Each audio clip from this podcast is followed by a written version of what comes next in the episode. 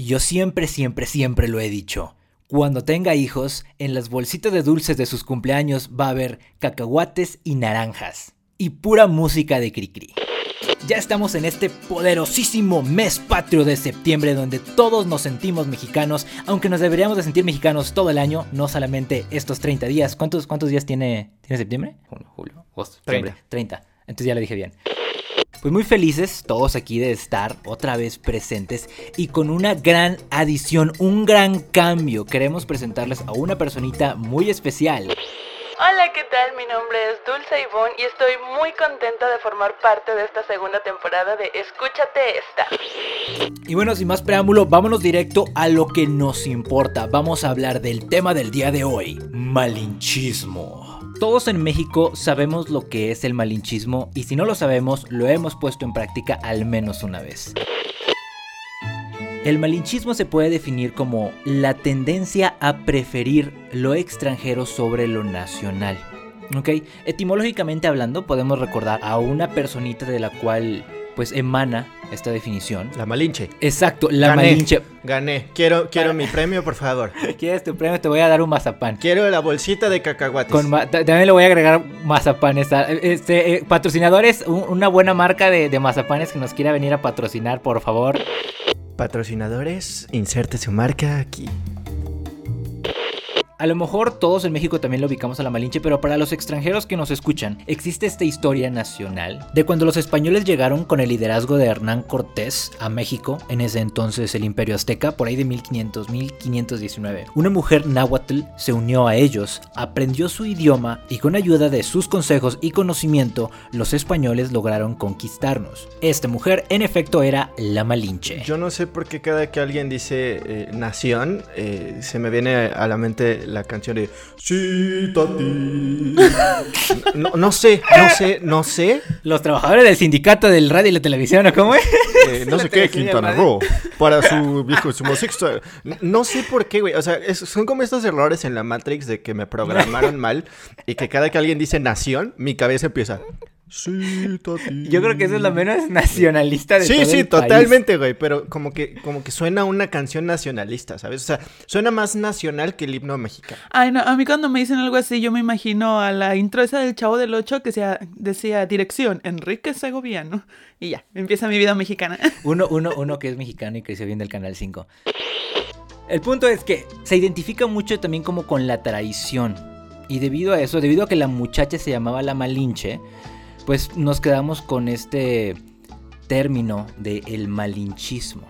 Fíjate, yo nunca entendí todo eso que le echan a la Malinche, porque a fin de cuentas eh, ayudó a que se unieran hasta cierto punto unas culturas, ayudó un poco a que se entendiera. Entiendo todo, la traición, las muertes, las enfermedades que contrajo eso, pero no lo veo tan malo, no sé, será que yo soy muy amiga de personas así extranjeras y me gusta todo esto de intercambiar ¿Será culturas? que eres malinchista, Dulce? ¡Malinchista! ¡Soy malinchista, no!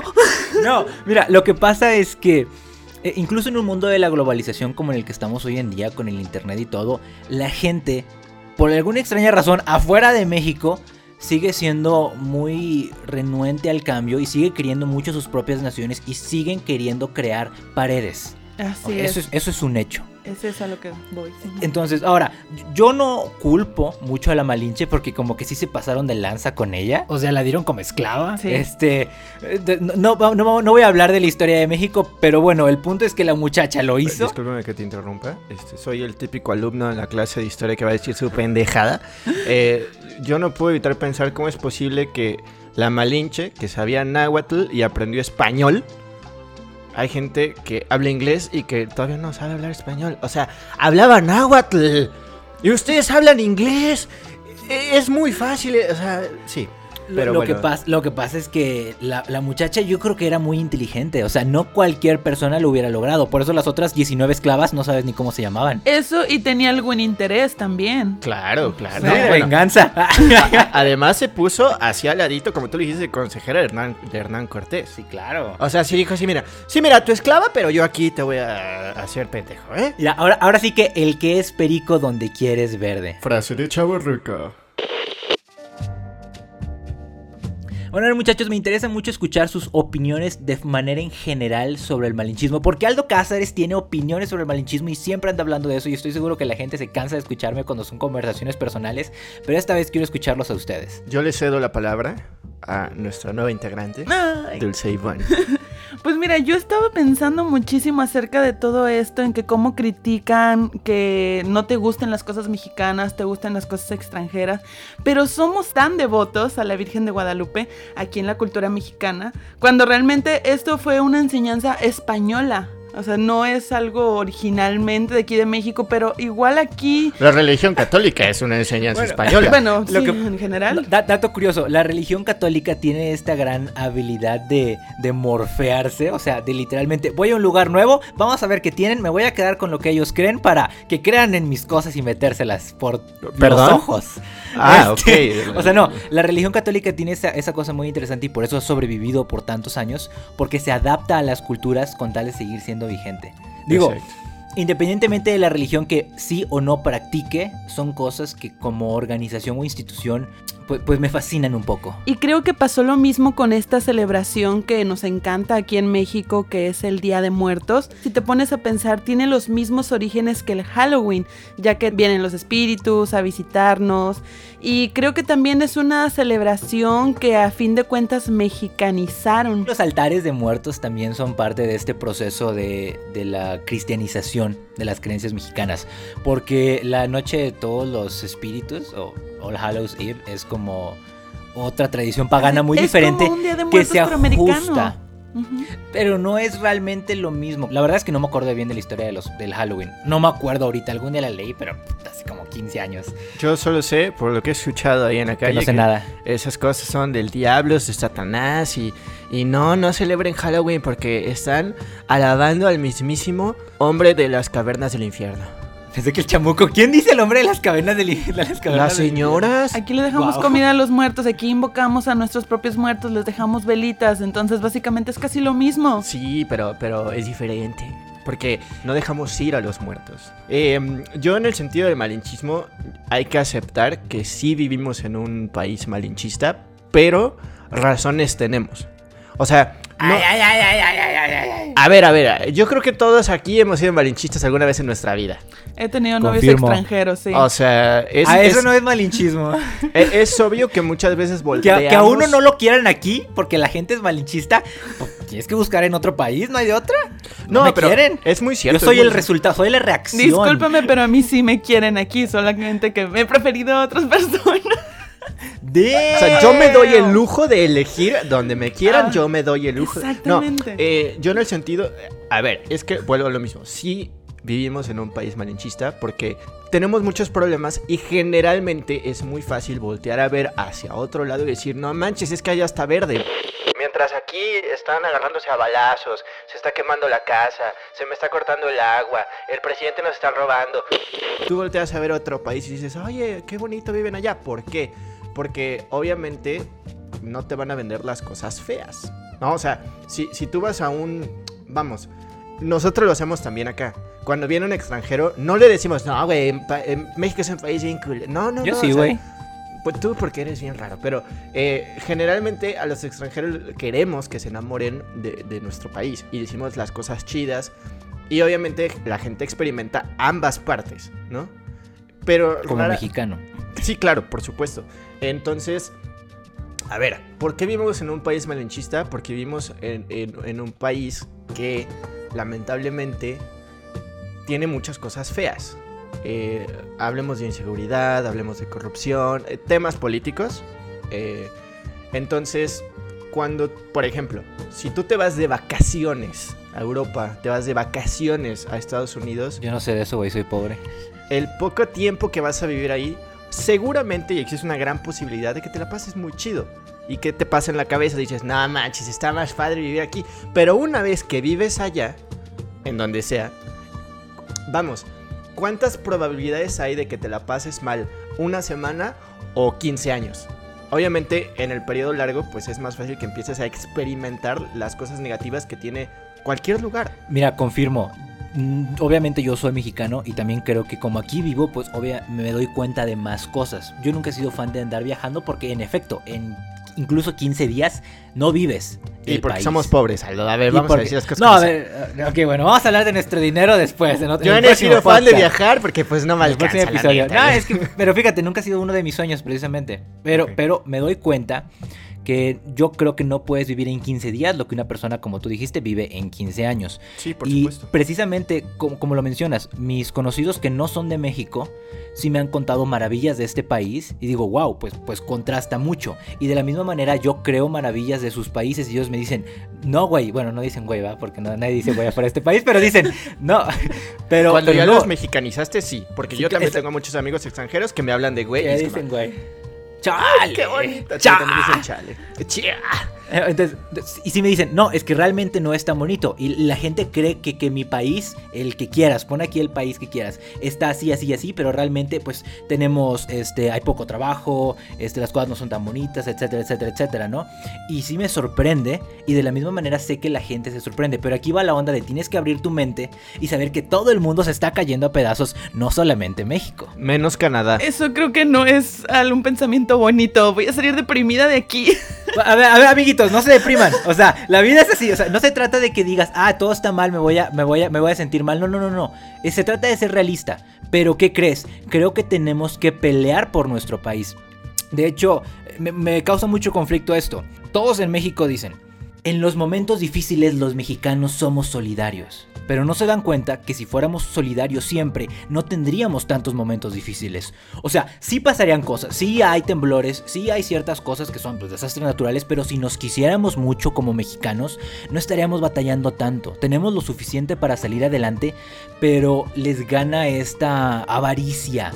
O sea, es el- el- el- la, la típica frase del cangrejito, ¿no? De que todos los mexicanos somos unos cangrejos en una cubeta y en lugar de ayudarnos a ir saliendo cada uno, es como, no, güey, si tú sales primero yo te jalo para que o no sale ninguno o, o, sal- o sea, sí... Nos gana ver. muchísimo la flojera y la envidia. Porque para empezar, si nos quitáramos esas dos cosas, a lo mejor podríamos hacer muchas cosas como por ejemplo prever y así ya no tendríamos tantos desastres. Aparte, aunque vinieran los desastres climáticos y todo eso, por lo menos estaríamos preparados porque no tuvimos desde un principio cierta flojera de preparar el agua, de prepararnos nuestros alimentos básicos. y además, ese tipo de tendríamos cosas. presupuestos. Exactamente, entonces no estaríamos viendo tan horrible después de la tragedia. Sí, sí, es muy cierto. Es que sí, esa frase es muy, muy cierta.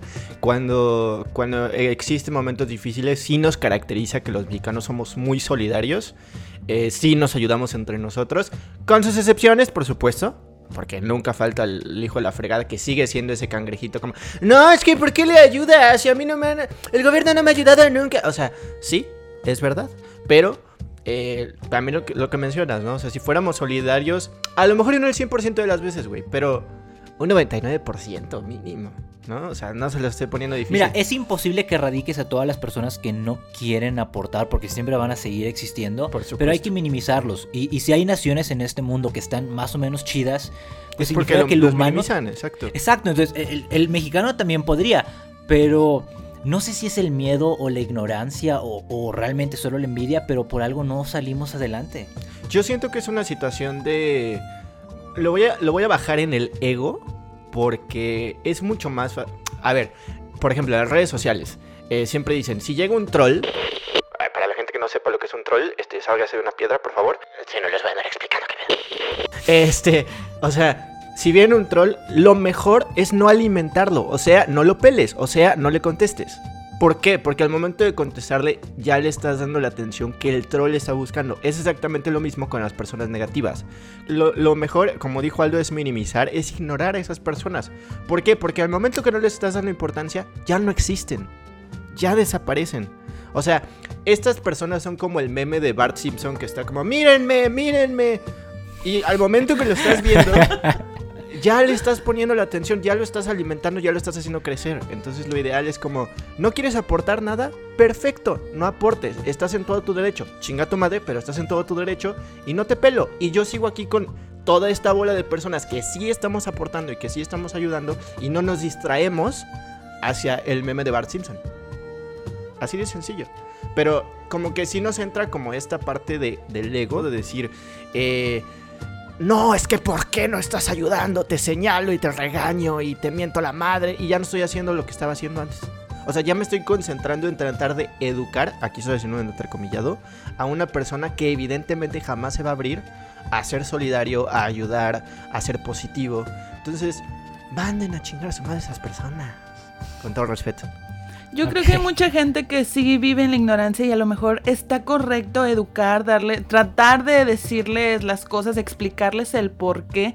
Pero también tú te das cuenta cuando es una persona de mente abierta o de mente cerrada. Hay personas muy que fácil. sí, Es hay muy personas sencillo, que o son sea. de mente cerrada y que ni por más que les expliques que está bien y que está mal, no van a entender. Ellos están en su idea. Exacto, pero el, el ejemplo que yo estaba poniendo es justamente, o sea, cuando vas con una persona que sea cerrada y le estás explicando, la persona no se va a abrir, no va a entender, va a seguir en su posición y ahí es donde dices, ¿no quieres entender? Muy bien. Te das la media vuelta y te vas. Y dejas a esa persona haciendo eh, otra vez el, mírenme, mírenme. O sea, el momento se va a cansar. Se va a cansar. O sea, ¿cuántas veces... A ver, esto va para todos. ¿Cuántas veces no hemos querido llamar la atención? Y al momento en el que no la obtenemos decimos, bueno, pues ya no pude, ya. O sea, y ya te cansas y ya lo dejas de hacer. Y ya bajas la cabeza y ya te vas a llegar a un rincón. Por eso estoy soltero. Este. ¿Ustedes son actualmente o han sido malinchistas? Sí, por supuesto que sí. Eh, he elegido a otras personas por encima de a lo mejor mexicanos. Producto nacional. Sí, o por ejemplo en cuestión de comida, a veces siento que vas a ver mejor una cierta comida que ya es de otra marca antes de que una mexicana, porque luego las que son como que marcas mexicanas, algunas, no todas, se ven como que apenas van empezando, el diseño es como muy pobre o no se ve muy atractivo hacia la vista y la verdad yo me guío bastante por la vista en cuanto voy a comprar productos y pues Nota importante, muchos de los productos locales, nacionales y regionales por alguna razón no le invierten en imagen cuando la gente es lo primero que ve, obviamente. Por eso los diseñadores no ganan bien, porque nadie confía en ellos. Por eso es que deben de confiar en un diseñador gráfico. Porque lo necesitan. Sí. Yo sí soy el tipo de personas que ve este el hashtag consume local en todas partes. O sea, yo sí. eh, Algo es mexicano, para mí sí son muchos puntos extras. Mis lentes son una marca mexicana. Voy al súper y veo unas tortillas de harina, si quieres, y, y- y está el, el promotor y me las vende. Y lo primero que me dice es que es mexicano, ¡pum! Lo compro. ¿Por qué? Porque quiero apoyar este país. Ahora, también, eh, nada más como mención rápida, muchas veces la gente piensa que algo es mexicano porque se vende en México. Ejemplo rapidísimo, salsa tabasco. La gente piensa que salsa tabasco es un producto mexicano. No es un producto Es de mexicano. Estados Unidos, ¿no? Es de Estados Unidos. Sí, luego, luego lo sabes por su sabor, la verdad, porque no pica como un chile mexicano. ¿no? Se nota. Bueno, No pica rico. ha- hablemos en el podcast este, de chiles después. De chiles en el sentido de que pica y que no ¿Es un pica. código pero- para sexo? No. Este, pero, pero, pero la verdad es que hay muchos productos que se piensan mexicanos y que ni siquiera nos damos la tarea de, re- de, de evaluar si realmente son mexicanos, independientemente del sabor, independientemente del estilo, del diseño, lo que sea. eh, hay, hay productos que no fueron creados en México, que no fueron creados por mexicanos, y tampoco estoy diciendo que los tengamos que satanizar. No tenemos que entrar en un sentido chauvinista de decir, no, es que si no es, si no es mexicano. ah, Ni tanto que queme al santo, ni tanto que no lo alumbre. Sí, no hay que ser malinchistas, pero tampoco te tienes que volver xenófobo. Ajá, exacto. Así es, es de muy hecho, delgada lo- esa línea. Lo contrario a malinchista es chauvinismo. Para las clases de historia y, y ciencias sociales aquí en, con Escúchate esta. Eh, explicación rápida, eh, se dice chauvinismo por Nicolas Chauvin, es que es un personaje francés que fue condecorado en las guerras napoleónicas y que él era muy patriota, o sea, el chauvinismo es patriotismo básicamente. Este, A morir. A morir, exacto. Tampoco se trata de, de decir, no, es que si no es mexicano yo no lo consumo. No, güey, sí, para eso ah, No, claro la que no. Pero son puntos extras. A ver, Exacto, a- a- o sea. aquí estoy escuchando como que el, el- el francés Palhac, este. Pu- Pujuk, Pujuk, ¿o ¿cómo se diría tu nombre en francés? Este, ¿tú qué opinas del, del malinchismo? ¿Has sido malinchismo algún día en tu vida? ¿O Sí, eres malinchista actualmente? Yo creo Y con que- orgullo. Eh, oui, oui, monsieur, eh, yo soy malinchista. No, pinche francés horrible, güey, qué pedo. Reprobado. Eh, sí, no, ya cero. Ya me voy de este podcast porque no es hablar francés. Todo lo contrario. Eh, no, a ver, claro que he sido malinchista, por supuesto que he sido malinchista. Desde en un sentido estricto de que yo sé perfectamente que estoy siendo malinchista, hasta en el sentido de que ni siquiera me estoy dando cuenta de que, soy, de que estoy siendo malinchista. Damn, creo que muchos de los mexicanos entraríamos en esa categoría. En el que no te das cuenta de que estás siendo Exacto, porque creo que es más difícil que, que lo obvies, que digas, ah, sí, pues a huevo, soy malinchista. Qué Yo no chingón". me había dado no, cuenta creo- de lo malinchista que era hasta que estamos aquí grabando este podcast. Estoy reflexionando. Yo pensaba que era una persona que 100% apoyaba la cultura mexicana. Y ahorita que estás haciendo estas preguntas, Aldo, oh my god, sí, sí, soy malinchista. De eso Sí. se trata el podcast, escúchate esta, a- a- expandir sus mentes. Claro. No, a mí no me da miedo decirlo. O sea, obviamente no estoy orgulloso de haber sido malinchista. A veces Nadie. sí, sí digo así como, chale, la neta sí hubiera apoyado más este, el producto mexicano. Todavía puedes, todavía puedes. Ah, claro, claro. Eh, pero la verdad, Todavía te puedes casar con una mexicana. fíjate que ese es uno de mis ejemplos, ¿eh? Yo, ah, en, en mis tiempos en donde no tenía la más mínima idea del amor, eh, eh, no tenía la más mínima idea de las relaciones, yo siempre decía, yo me voy a casar con una extranjera o con un extranjero. O sea, pero lo decía no en el sentido, no en el sentido de decir porque no me gusta lo, lo El mexicano. producto local. Exacto, no era por eso, sino porque yo quería tener como esta, este rollo, voy a llamarlo interracial. Este, no mal piensen amigos, ahí está. Aldo Ay, esa palabra suena por muy Es que, Perdón, güey, chicos, la todo lo connotación, rela- la connotación. Todo lo relaciona, no manches. No manches. No, bueno, yo, yo como que quería este rollo de, ah, es que estaría súper padre estar, estar eh, relacionado de una manera amorosa, de una manera sentimental con una persona que tenga una cultura diferente. Pero yo lo que quería era como enriquecer las culturas. No era un sentido de, me quiero casar con una persona extranjera porque no me gusta lo local. No. Claro. Pero eso, o sea, vamos, si es una preferencia, es- estaba en todo mi derecho, no significa que esté mal, pero hay que aceptar que es un, es un rollo malinch- eh, malinchista, o sea... Fíjate que yo, eh, por ejemplo, Aldo Cázares era muy malinchista antes. Yo sí era muy malinchista activamente. Yo sí le tiraba al país. A mí no me gustaba mi, mi México.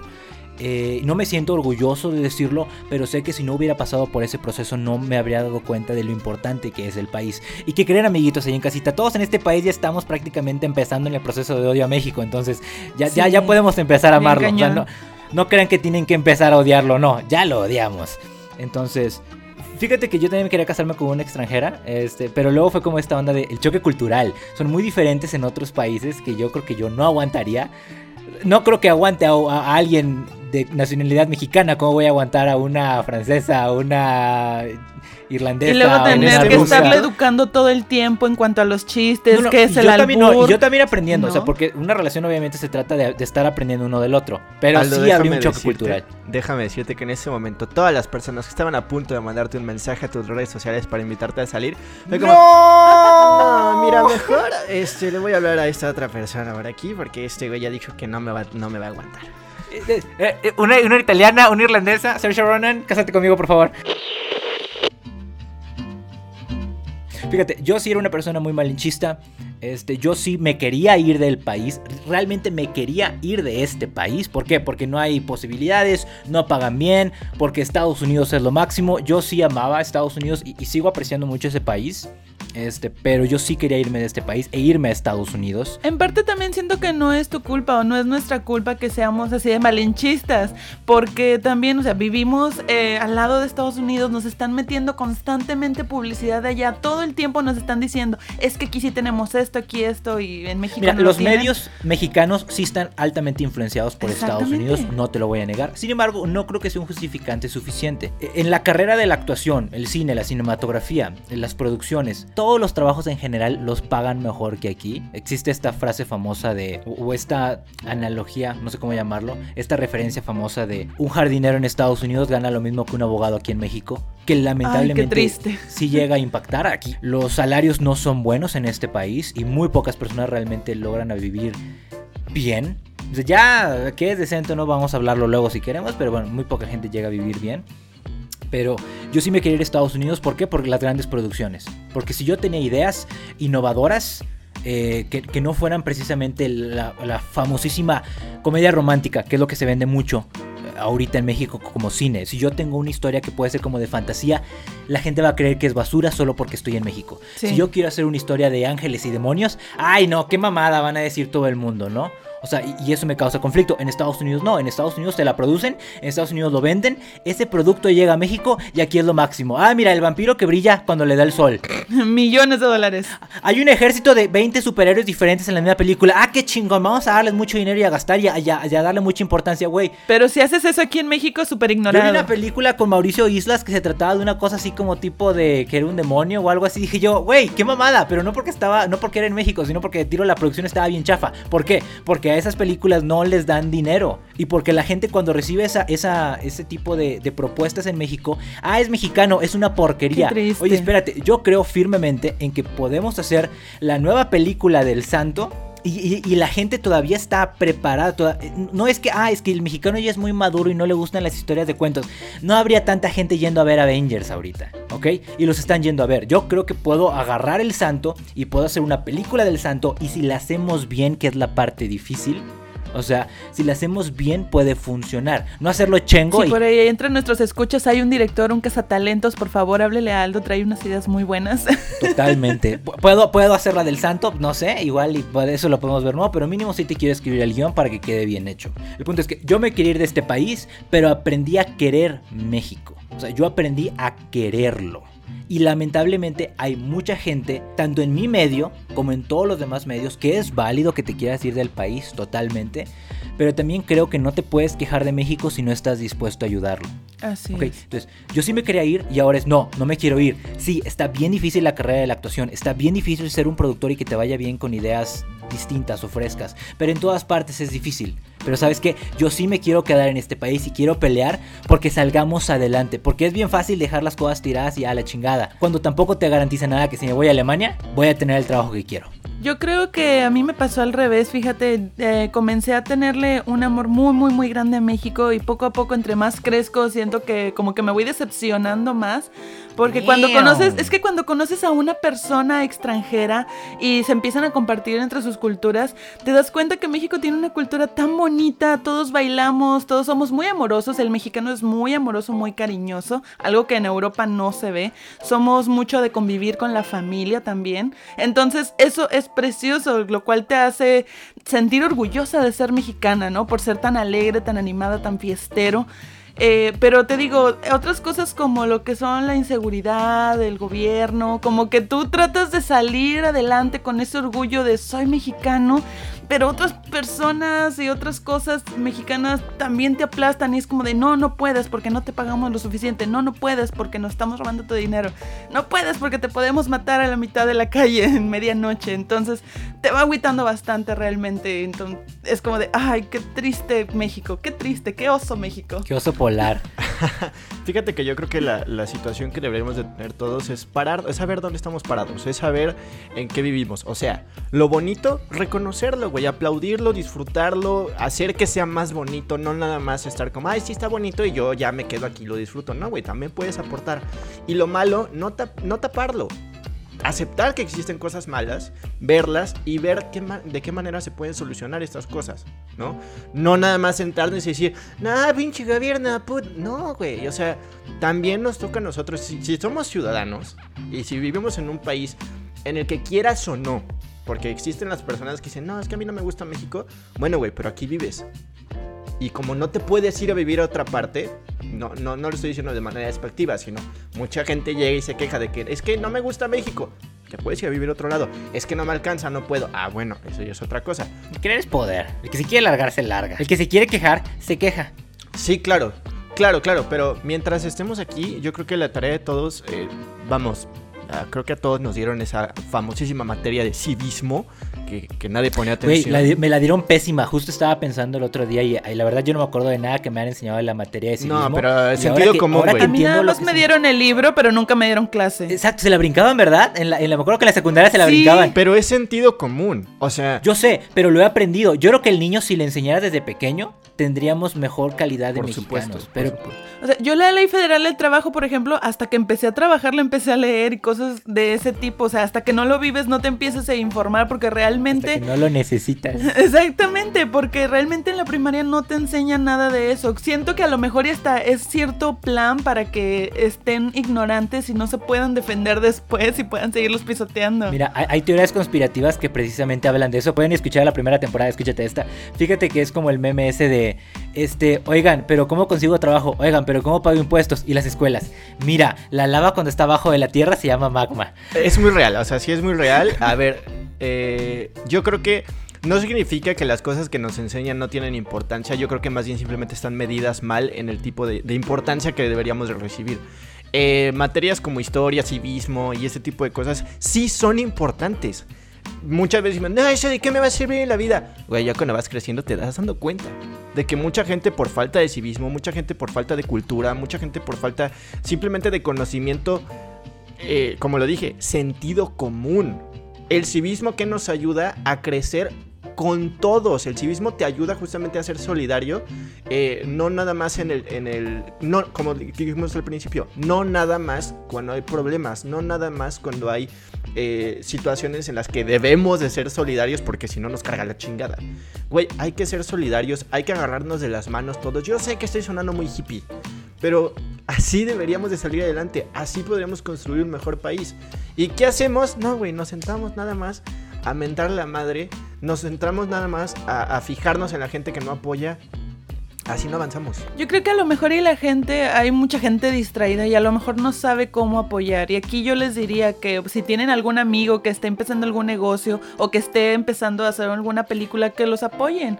Por ejemplo, el podcast de Escúchate esta es mexicano, 100% mexicano. Escúchanos y síganos. Eso es muy real. Este, eh, y hoy en día en redes sociales está como esta campaña de decir quieres apoyar a, tu amigo, quieres apoyar a tu familia, quieres apoyar a alguien que tiene su propio negocio, que tiene su propio proyecto, te sale gratis, no necesitas consumir. O sea, a ver, si consumes cuando hay, hay, venta, obviamente le apoyas de la manera económica. Pero la mejor manera de apoyar un proyecto es distribuyéndolo, es recomendándolo, es dando publicidad. No te cuesta absolutamente nada poner en tus redes sociales, güey, sigan este proyecto. Y la gente yo sé que no nos gusta el spam, yo sé que generalmente no, no pelamos esas cosas, pero tampoco cuesta nada sentarte y decir, ¿qué chingados es esto? Voy a ver. ¿Por qué? Porque a lo mejor, y es algo chido, ¿por qué? Porque a lo mejor es algo que te va a terminar gustando, pero no. Nos vamos a qué?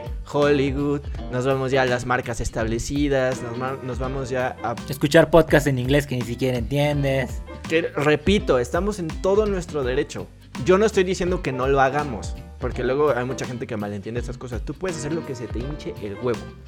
Pero simplemente estoy dejando bajo la mesa, es como apoyar, es gratis. Pero date la oportunidad de conocer alguna marca mexicana, de probarla, o sea, no causa nada. Por ejemplo, yo lo veo mucho con la música. Mucha, mucha música que escuchamos es la mayoría en inglés o en japonés, coreano, que es lo que está ahorita de moda. Pero yo creo que mucha gente no le ha dado. Me acúsome de culpable. Exactamente como tú. coreano no. Es que dicen mucho, ay, no, es que es mexicano, es que está en español, no me gusta la música español. Bueno, por lo menos date chance de por favor escucharla, darle una oportunidad de analizar la letra, porque hay artistas que realmente son muy buenos y son mexicanos. Rock en tu idioma. Hay muy buenos artistas en este país. Apóyenlos. Compartan el podcast de Escúchate esta. Fíjate que ahora que lo mencionas, eh, yo no me había dado cuenta que hay mucha género mexicano, porque a ver, está el rock, está el pop, pero yo, por ejemplo, a mí no me gusta mucho escuchar banda, mariachi, boleros, corridos, que repito, que no, te guste no es que te haga malinchista. Exacto, exacto, exacto. O sea, pero, pero no me he dado la oportunidad. Ah, y siempre he dicho, hay una que otra canción. O sea, yo soy fan de Pepe Aguilar, güey. Pero Pepe Aguilar hace mariachi. Y yo siempre digo, no me gusta el mariachi. Yo, por ejemplo, yo odio la banda, no me gusta, pero un día escuchando la radio dije, bueno, vamos a darle chance a este artista que está de moda, Cristian Nodal. Güey, me enamoré, me encanta. No me gusta la banda, no es mi música predilecta realmente, pero ese muchacho me gusta mucho sus canciones. Tengo la ligera sensación de que empezó esto que está diciendo, lo dijo de Cristian Nodal, solo porque con Belinda. O sea, desde siempre el marketing que está haciendo La Voz México está funcionando. Porque ya se pusieron a escuchar a Chris. No, a ver, hay, que, hay que decirlo. O sea, honor a quien honor merece. A mí tampoco me gusta ese género, pero Cristian Nodal es un chingón. Ese güey tiene un talentazo, tiene unas canciones que decía, no mames, que ese es Cristian Nodal. Y desde O sea- chiquito, o sea, tenía como 19, 18 años cuando empezó. Saludos a Cristian Nodal, este, ojalá y... Patrocínanos, Cristian, porfa. No nos va a patrocinar, no. que hablen en sus redes sociales de nosotros. Mira, que ponga un link, que ponga el link con un episodio, el que sea, y mira, pum. Es más que suficiente, consume local. Hablaron de mí en este podcast que no conozco y ya que ponga el link. o sea, Ahí estaría bien chido. Yo lo haría, o sea, yo nada más digo, si yo fuera Cristian Nodal, estaría muy feliz porque ando con Belinda, pero también este recomendaría, este, El podcast, escúchate. se, se los dejo, se los dejo. ¿Ya vas a darle oportunidad a música mexicana? A ver si te gusta. Yo sí escucho música mexicana. Yo sí consumo bandas locales. Tengo amigos que tienen bandas. Hawk. No, no, sí, o sea, sí escucho bandas mexicanas. eh, Yo también tengo amigos que son músicos y siempre he dicho como, güey, no manches, lo que estás haciendo. Enjambre, está genial". Enjambre es mexicano el grupo, sí va. Sí. ¿Sabes quién me gusta mucho? Velanova. Velanova, ya no hacen discos creo, pero me encanta Velanova. No, están separados. Fíjate que ya como conclusión, otro ejemplo de malinchismo que se vive mucho en México, además de, de las artes que ya lo estábamos mencionando, cine, música, telenovelas, bueno, telenovelas no, cine, música, artes escénicas, todo ese tipo de cosas. En los deportes, yo que soy aficionado a los deportes, lo vivo muchísimo. Preferimos muchísimo más ver la NBA que el básquetbol mexicano. ¿Hay básquetbol mexicano? ¡Exacto! What? ¿Hay, hay NFL mexicana? No NFL, pero sí hay fútbol americano mexicano. Tenemos una selección mexicana de fútbol americano. Tenemos una liga de fútbol americano. Y la gente es como, no, yo le voy a los Cowboys. No, yo le voy a los Patriotas. No, al Super Bowl. Repito, no tiene nada de malo. Pero vean las reacciones que acaban de hacer ustedes. No sabíamos que tenemos una liga de fútbol americano. ¿Y como por qué no sabemos eso? ¿Por qué no le han hecho tanta publicidad a esos Porque deportes? no hay presupuesto, porque no hay presupuesto. En cuestión de qué es más atractivo y qué está más chido y qué es más entretenido, la neta sí, la NFL, la NBA, el- la NHL que es el hockey y las ligas europeas de fútbol, o sea, Malichista. a nivel es mucho más grande. Hay que aceptarlo, a nivel es a nivel deportivo es muchísimo mejor. Como dijiste, no hay que irnos para el otro lado. Si algo es mejor hay que aceptarlo, pero también hay que darle oportunidades a lo mexicano. Y, y ponerse las pilas en este país, porque no van a comprarme solo porque soy mexicano, me tienen que comprar porque soy el mejor. Y aquí es donde entra lo que es la administración, en este caso de estas ligas, de estos deportes. ¿Dónde juega la selección mexicana? ¿México? En Estados Unidos.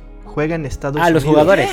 No, no, no. La selección mexicana, cuando va a hacer partidos amistosos, los hace en Estados Unidos. Tenemos uno de los mejores estadios del mundo, que es el Estadio Azteca. Tenemos el estadio de, de- de Monterrey, que es el BBVA. Tenemos el Akron, que es el de Chivas, que también es uno de los mejores estadios. No, güey. La selección mexicana hace sus partidos en Estados Unidos. ¿Pero por qué? Porque gana más dinero allá. Porque allá se venden dólares.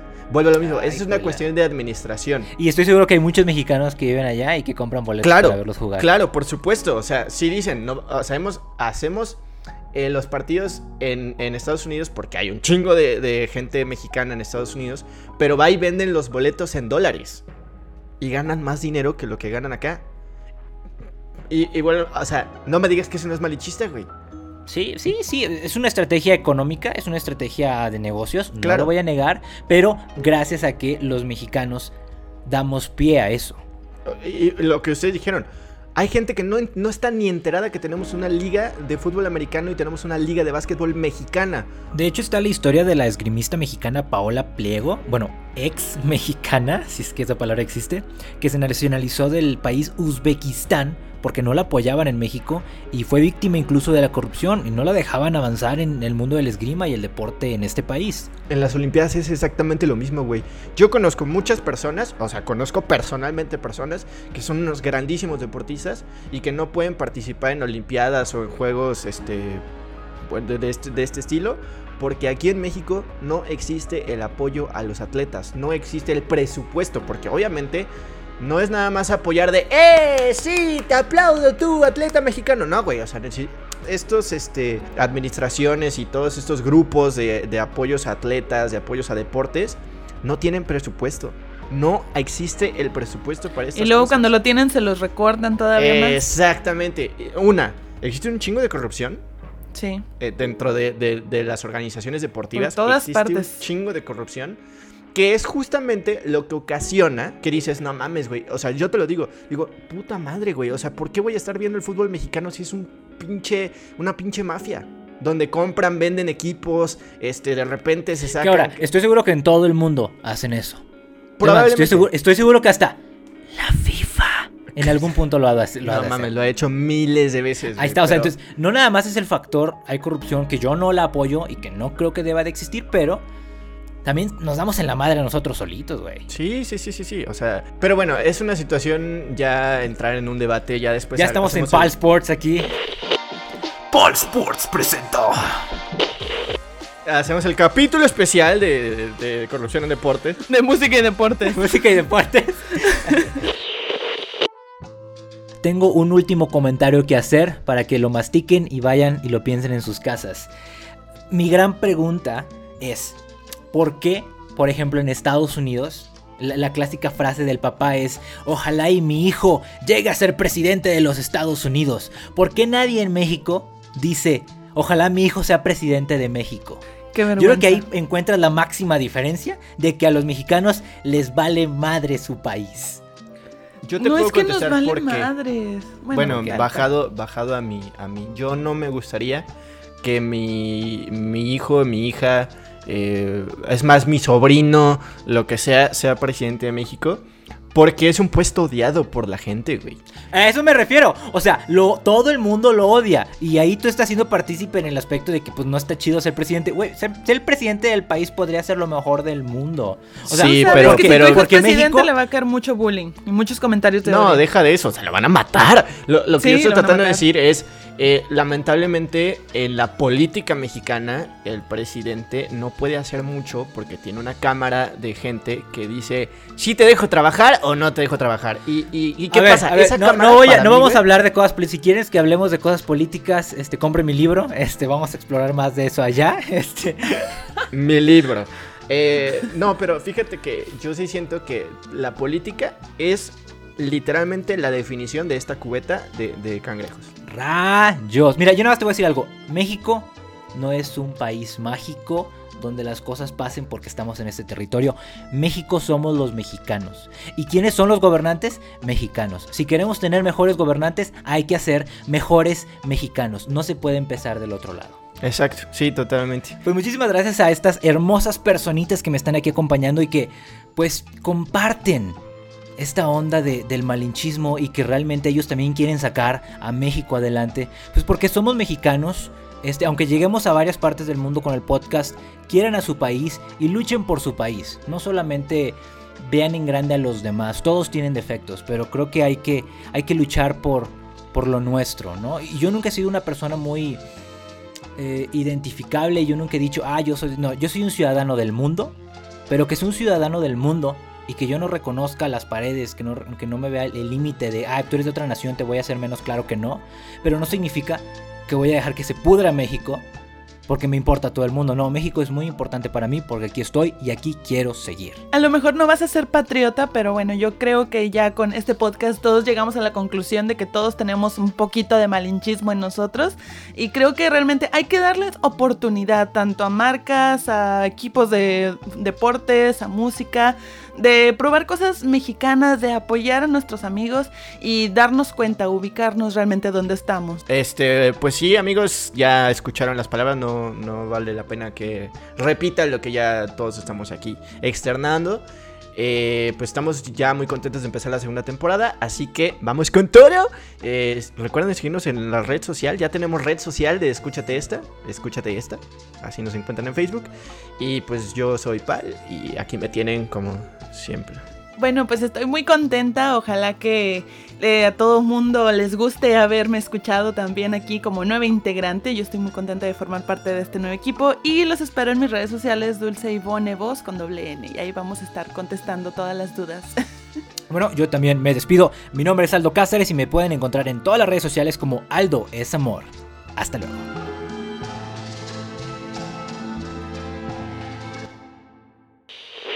De hecho, el kinder al que yo iba sí se llamaba, se llamaba Francisco Gabilondo Soler Cricri. Y siempre, todas las mañanas ponían música de Cricri. Ah, era precioso.